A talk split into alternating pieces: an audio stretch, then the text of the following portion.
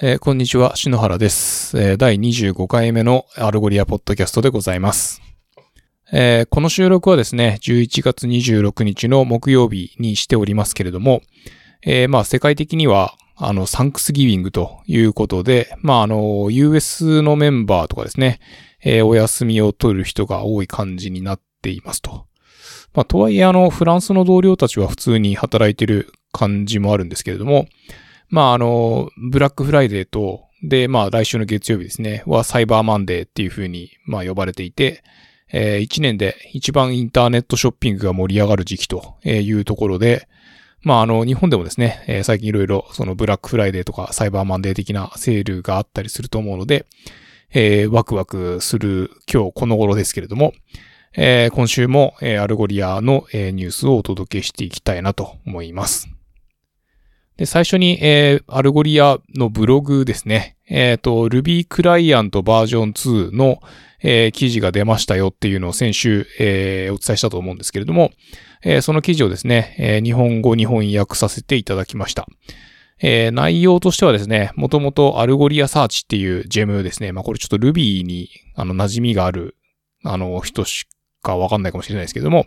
えーまあその gem の名前が、えー Algolia Search から、えー Algolia という風に変わっています。で、これはなぜかっていうと、あのーその、この Algolia クライアントって、その、サーチっていう検索だけではなくて、 Analytics とか、えー Insights、まあ、あのユーザーの行動を Algolia に送るとかっていう API ですね。とか、あと、 Recommendation っていうような感じで、あのまあ、それぞれのこう、機能ごとに、えーインスタンスを生成してっていうような感じになっているんですけれども、まあ、そういうところで、あのーさ Algolia Search っていうだけじゃなくて、まあ、 Algolia という形に、えーなりましたというところでございます。で、えっ、と、まあ、いろいろこう、モダンな感じになっていて、えー Minitest というですね、えーまあ、その test suite を使うようになっていて、まあ、あの、これを使うとですね、あの、マルチスレッドでテストを流すことができるようになるそうで、えーまあ、そのテストの、あの、時間の短縮につながっているとか、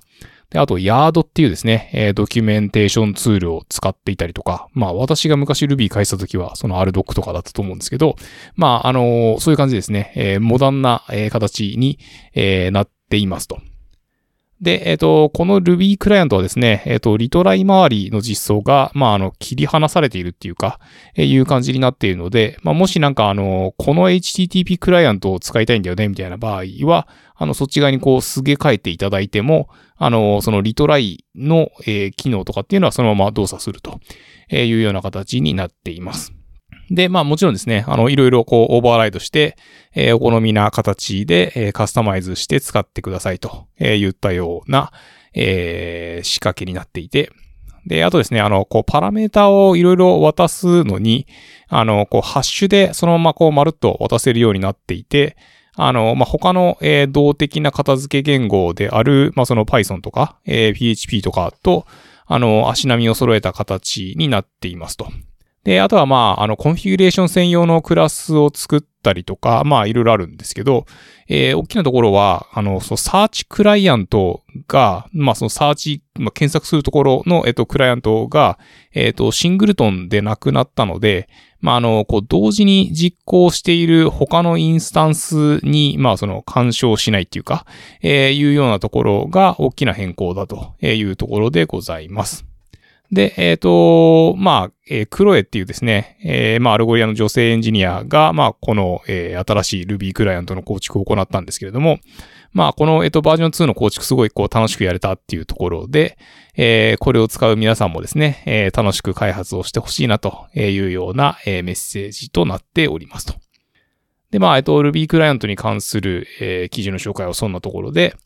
で、えっ、と、他にもですね、えっ、と、あの、 Algolia ブログにはですね、最近、あの、What is Headless Commerce とか、えー What is Natural Language Understanding とか、えーいう記事が出ているので、えーこちらもですね、えっ、と、翻訳を行って、まあ、来週にでもご紹介したいなというふうに思っております。で続きましてですね、えー State of Search and Discovery という、まあ、あの、 Search Discovery 業界レポートみたいな、えー、やつが、えー、 Algolia から出ているんですけれども、まあこれ、えっと、どういうものかっていうと、まあ様々なお客様にそのサーベイを取らせていただいて、で、まあそれを、えー、考察とともに、えー、まとめられているというようなものになるんですけれども、まあかなりあの、がっつりしたあの、ボリュームなので、えー、こちらではあの、簡単にご紹介させていただきたいなと思います。で、えっと、2020年の、まあ、総括として、えー、人々がよりオンラインのコンテンツにアクセスするようになった1年だったと、えー、言えるかなと思います。で、えー、そのサイトサイ、サイトの検索の、えー、成功に関する、こう、ディマンドっていうか、興味関心っていうか、えー、の高まりと、えー、そのために必要な投資の、あのまあ、関心っていうか、えー、いうようなところで、えー、まあ、このレポートのトピックはですね、まあ、どのようにして、えー、サーチディスカバリーの、まあ、その恩恵を享受するかとか、えー、まあ、その何がサイトサーチとしての成功なのかとか、あと、どのように、まあ、その具体的にこう、どういうふうに投資をすべきかとか、で、あとはまあ、そういうこう、ツールを自分たちで作るか、まあ、もしくは、あの、アルゴリアみたいなこう、サードパーティーを使うかみたいなところの、えー、 pros cons みたいなところが、えー、まあ、こちらのレポートのトピックとなっています。で、こうざっくりですね、えー、っと、3つの章立てみたいな感じになっていて、えー、ざざっとご紹介すると、えー、1つ目が、まあ、あの、成功の定義っていうか、えー、まあ、このサーベイによると、えっ、と、その検索の、えっ、と、クオリティには3つの要素があると。で、えっ、と、簡単に見つけられて、そのクイックに結果を得られるっていうのと、えレレバントでオーガナイズドな結果を得られる。で、簡単に、え検索結果をオプティマイズできるっていうこの3つだそうなんですけれども、で、まあじゃあそれと成功とは何かっていうところを結びつけると、まああのそのサーベイの回答者による、まあその成功モデルとしては、えー、サイトサーチの ROI、まあその費用対効果ですね。それと、あとそのサイトサーチがもたらす、そのレッドレベニューインパクトの、こう、両方をこう、まあ掛け合わせたっていうか、いう感じのものだと。で、えー、そのサーベイの結果としては、えー、26%が、えー、高い成功を得ていて、えー、44%が、まあ、平均的な成功で、えー、30%が低い成功というような回答だったそうです。で、えっと、二つ目の、まあ、あの、そのサイトサーチの、こう、 financial 的な、えー、その成功の、まあ、要因みたいなところで、えー、まあもちろん、あの、オンラインの大手企業ですね。あのー、まあそのアマゾンとか、えー、ネットフリックスとか、えー、そういったようなところって、そのサーチディスカバリーが、こうビジネスをドライブする上で、まあすごいクリティカルであるっていうことを、まあ理解していて、まあ積極的に投資をしているわけなんですけれども、まあそういった企業と、まあその同様の、えー、効果を得るにはどうしたらいいのかというところで、えー、まあそのサイトサーチへのですね、あのー、まあ投資っていうのが、まあ年々増加傾向にあるんだというところでございます。えー、まあその回答してくれた人の約6割が、えー、過去1年間の間に、こう、えー、サイトサーチへの、えー、投資を増加させたと答えていて、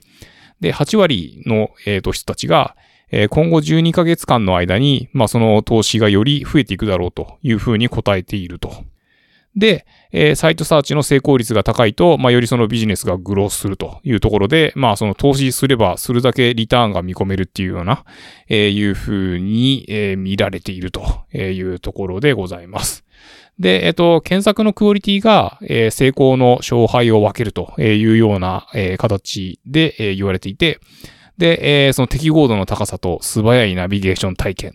えー、非エンジニアにとっても、えー、検索の分析と最適化がしやすいツール。で、まあそういったところをこう採用することで、えー、エンジニア、開発者への、えっと、依存度をこう最小限に抑えるというところが重要だというところでございます。で、えっと、まあよくある、その、なんでしょうね、こう、費用対効果的なところで、まあ、やっぱり、あの、外せないのが検索とコンバージョンっていうところで、えー、検索をする、まあ、その消費者っていうのは、えー、検索をしない消費者と比べて、えー、2.4倍の確率で、えー、コンバージョンをするというところで、で、かつですね、えっと、検索をする消費者は、まあ、そのモバイルもデスクトップも両方で、え、検索をしない人と比べて2.6倍お金を使うというところで、まあ、やっぱりその高い質の、え、検索っていうのは重要だというふうな、えー、まあ、そのサーベイの結果が出ていますと。で、えっ、と、まあ、じゃあそのサイトサーチっていうのが、その誰のためのソリューションなのかっていうところで、まあ、もちろんそのエンドユーザーが、え欲しいものを見つけやすいっていうのは大事なんだけど、えーまあ、それだけじゃなくて、やっぱり、その、えービジネスをやっている、あの、まあ、デジタルストラテジストの人とか、えプロダクトマネージャーとか、えもちろんマーチャンダイザー、あとはマーケター、えーコンテンツエディターの人とか、えーそういう人が、えー簡単に、えーまあ、その、サイトサーチを、えー管理最適化できるっていうのが、まあ、大事だと。で、えっ、と、まあ、エンジニア以外の、こう、チームが、えーそのサイトサーチを最適化しやすいっていうのが、えー financial 的な成功と、まあ、強い相関関係を持つというような結果になっています。で、えっ、と、まあ、ROI に、えー direct に責任を持っている人が、まあ、こう、自ら optimize した方がいいよっていう、まあ、結論になるんですけれども、まあ、まあ、それはそうだっていう、えー形ですけれども、まあ、大事なことは、えーその貴重なですね、えっ、と、IT チームとか、えーエンジニアリングチームの、えー時間を、まあ、その解放して、えーまあ、よりクリティカルな、えーと、ところに、えーそういう、こう、実装の時間を割くようにして、えーまあ、その検索のオプティマイズとか、えーそういうところは、できるだけそのビジネス側のチームで、えーやれるようにするっていうのが、まあ、一つ、えー賢いやり方なんではないかというところでございます。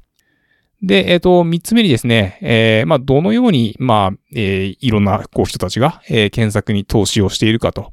えーいうところなんですけれども、えーまあ、このサーベイの回答者の約6割は、えー年間 500KUS ドルですね。えまあ、かなり、え日本円だと年間5000万円以上とか、えいう形になるんだと思いますけれども、えまあ、これはその、えっ、と、ツールとかプラットフォームだけじゃなくて、まあ、その headcount、人件費とかですね、もろもろ含めての数字になるわけですけれども、えーまあ、それぐらいの、えっ、と、投資をしているというところで、まあ、もちろんその自分たちで検索をやりくりしているチームと、えーまあ、アルゴリアみたいなサードパーティーの検索ツールを利用しているというところで、まあ、その成功要因っていうのは、まあ、え異なってくると。なんで、あのーまあ、ちょっとこれも、えっ、と、実際資料を見ると、あのーまあ、そのチームの、えーどれぐらいの人数だと、えっ、と、成功度がこれぐらいみたいなところがこうチャートになっているので、まあ、よろしければこの資料をダウンロードして見ていただきたいんですけれども、えまあ、えっ、と、まあ、そう、そういうこう、投資が、えー一番こう、実装されているところっていうと、まあ、フィルタリングとか、えーパーソナライズとかレコメンデーションっていったところになるそうなんですけれども、で、まあ、それに続いて、えーモバイルの最適化とか、あとは、まあ、その検索結果の分析とか、えーいうところになるんだそうです。で、逆に、えーオートコンプリートとか、えータイポトレランスとか、えーそのクエリーサジェッションズとか、えーまあそういった、なんかこう、いわゆるその検索エンジンっぽいっていうか、えーいうような機能の導入をしているところは、まあ約4割にとどまっているということなんだそうです。で、えーまあ、こう、総じて言われているのが、その検索バーに入力した、まあ、いわゆるその全文検索だけでなくてですね、えーこう、ナビゲーションとか、えーブラウジングみたいなところも、まあ、より重要になってきていると。まあ、できるだけその入力させないで、えーこう、ポチポチやってれば欲しいものにたどり着けるっていうのが、えー大事だという認識で、まあ、そこにこう、投資をしているというところでございます。で、えっ、と、まあ、その投資っていう観点で、えーまあ、検索に関する投資は、まあ、そのマルチイヤープロジェクト。まあ、そのな、な、複数年やっていくプロジェクトなんだと、えーいうことになっていて、まあ、あの、検索やってる人から言わせると、まあ、なんか終わりがないっていうか、えーまあ、ずっとこう、改善をし続けるというものなのかなというような調査結果となっています。まあ、あの、こんな話がですね、えっと、数字とともにこう、がっつり続いていて、まあ、それぞれこう、チャートが、えっと、並んでいるので、まあ、もしよろしければですね、えっと、アルゴリア .fm スラッシュ25の、まあ、この、えっと、エピソードのページにですね、えっと、リンクを貼り付けておきますので、えーシーズ .fm、アルゴリア .com からですね、えっと、資料をダウンロードして、まあ、あの、なんていうんですかね、こう、私がこう、言葉で紹介するよりも、こう、チャート見ながら、こう、バーッと見ていくっていうのが分かりやすいと思うので、えーぜひご覧いただければと思います。そして、えっ、と、ちょっと、あの、紹介するのを忘れてたんですけれども、えっ、と、アルゴリアの、えーフロントエンドエンジニアの、えサラー・ダイアンがですね、えっ、と、 VueConf Toronto で、え発表した、えー、Finite State Machines in View 3という、まあ、え講演があってですね、えっ、と、そちらのご紹介をさせていただきたいなと思います。で、えっと、彼女はですね、まあ、あの、Vue.js 推しな、えっと、エンジニアなんですけれども、まあ、あの、その状態管理についてですね、まあ、あの、文字列とか、えー、ナンバー、アレイ、オブジェクツ、まあ、そのブーリアンとか、まあ、なんかいろんな、えっと、パターンがあると思うんですけれども、えー、例えば、あの、ウェブサイトを作っている人だとしたら、えー、データをこう取得して何かを表示するみたいな、こう、ステートがあるとすると、えー、まあ、今、ロードして、データをロードしているよっていうような状態。えー、まあ、今、こう、データをこう、表示したよっていう状態。で、まあなんかこうエラーだったから、ええー、と、データを表示できなかったよみたいなこうステートもあると思いますし、で、まあその最終的に、えっ、ー、と、まあその finally で、えー、こうローディングしてたっていう、こう、え、インジケーターみたいなのをこう取り除くみたいな、なんかこうそういう実装があったりすると、例えば、あの、こうデータをロードしている間は、なんかこう、ローディング、点々点なんていう、なんか、くるくる回ってる、えー、ような、あの、画像を表示したりとか、えー、あると思うんですけれども、で、まあ、そこからこうデータを、えっ、ー、と、取得させたら、まあ、その結果をこうループさせて表示するみたいな時に、あのー、まあ、例えばそのステートの管理をしくじって、あの、もうすでに画面表示できてるのに、あの、ローディング点々点みたいのが、えー、出ちゃってたら、まあそれって不具合なので、えー、怒られちゃいますよね、と。で、まあなんかでもこういうのってすごいよくあると思うんですよね。なんかこうエラーを誘発しがちっていうか、えー、いうところで、あの、まあ、こういう、こう、状態の管理っていうか、そのステップっていうか、えー、いうところが、あの、ミスりがちで、あの、まあ、そのコントロールすべきなのは、その、な、何を、なんか、ファットであって、その、ハウではないと、えー、いうようなところをやりっくりするのに、まあ、あの、そこでステートマシンですよ、みたいな、なんかそういう流れの話になっていて、で、まあ、すごいわかりやすく言うと、例えばなんかその音楽プレイヤーみたいなのだと、えー、まあ、プレイング。まあ、今、えっ、ー、と、演奏しているとか再生している。で、えっ、ー、と、一時停止。で、まあ、完全にストップと、えー、言ったような、こう、状態があると思うんですけれども、まあ、そういうのをこう、扱う、えっ、と、ライブラリーと。で、えっ、と、彼女がここで、えー、紹介しているのが、えっ、と、 XState という、まあ、そのステートマシン、まあ、JavaScript 用の、えー、まあ、ライブラリーで、えー、まあ、これを使って、あの、実際にこう、デモっていうかですね、えー、をやってみましたというような流れになっています。で、えっと、Vue3 で作った、えっと、ウェブサイトを、まあ、X ステートを使って、えっと、リファクタリングしていくと、えっと、言ったような感じの内容になってるんですけれども、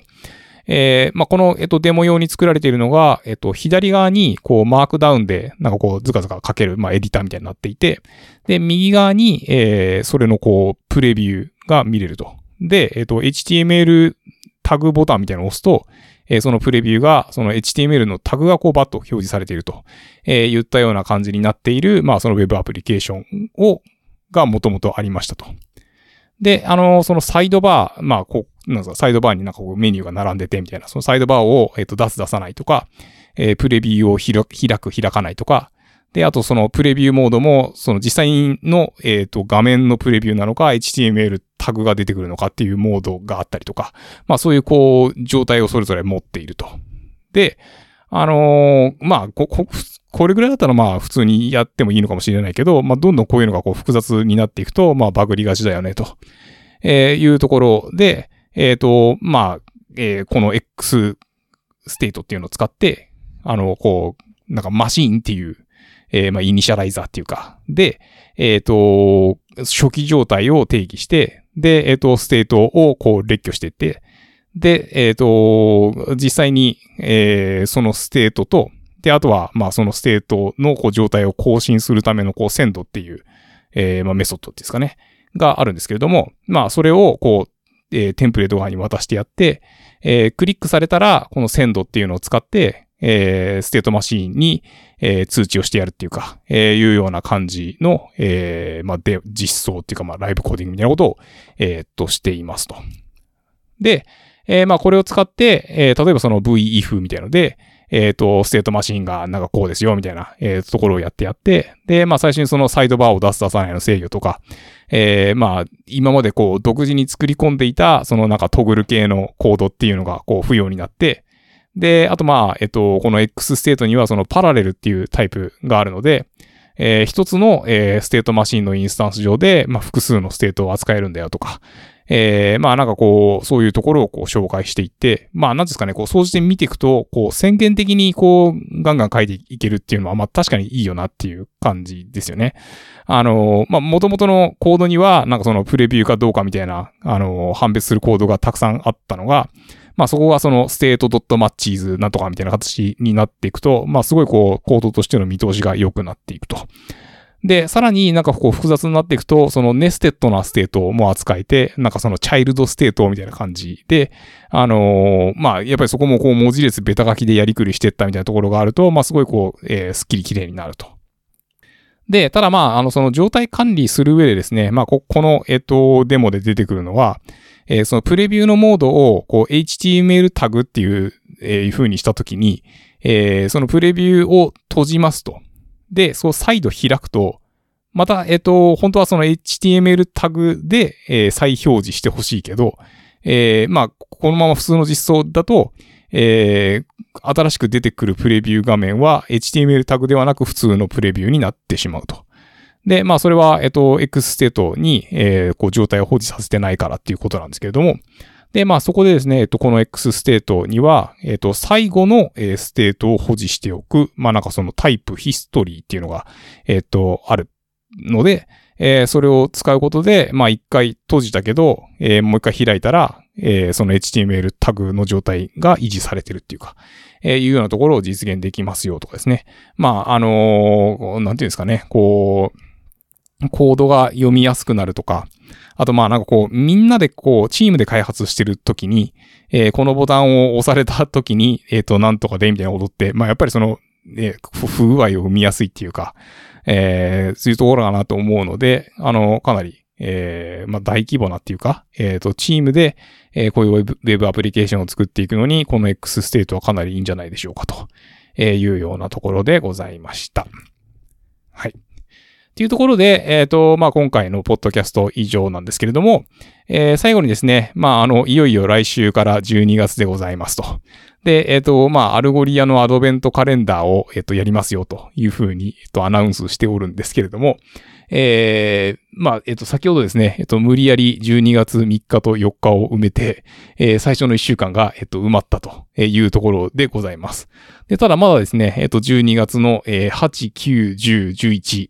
15、16、17、18、23、24とですね、えー、皆さんが、えー、ブログを書いていただける枠が、えー、残っておりますので、え、よろしければこちらに、え、まあ、そのトピックは、あの、 Algolia に関することなら何でも構いませんので、え、ぜひご参加いただければなというふうに思います。